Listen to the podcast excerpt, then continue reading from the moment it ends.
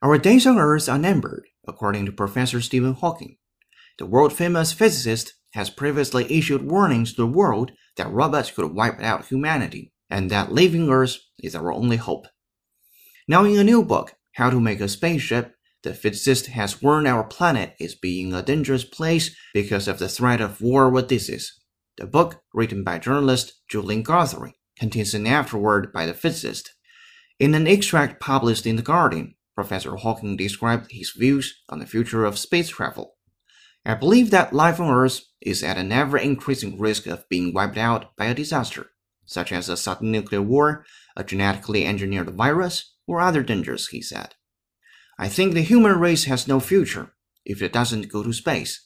From Daily Mail. This suggests that new digital technologies should be able to wipe out their predecessors completely. This suggests that new digital technologies should be able to wipe out their predecessors completely.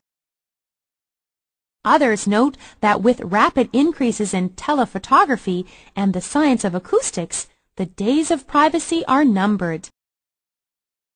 Others note that with rapid increases in telephotography and the science of acoustics, the days of privacy are numbered. He thinks about examples, he surveys examples and tries to extract a kind of metaphysical principle from this.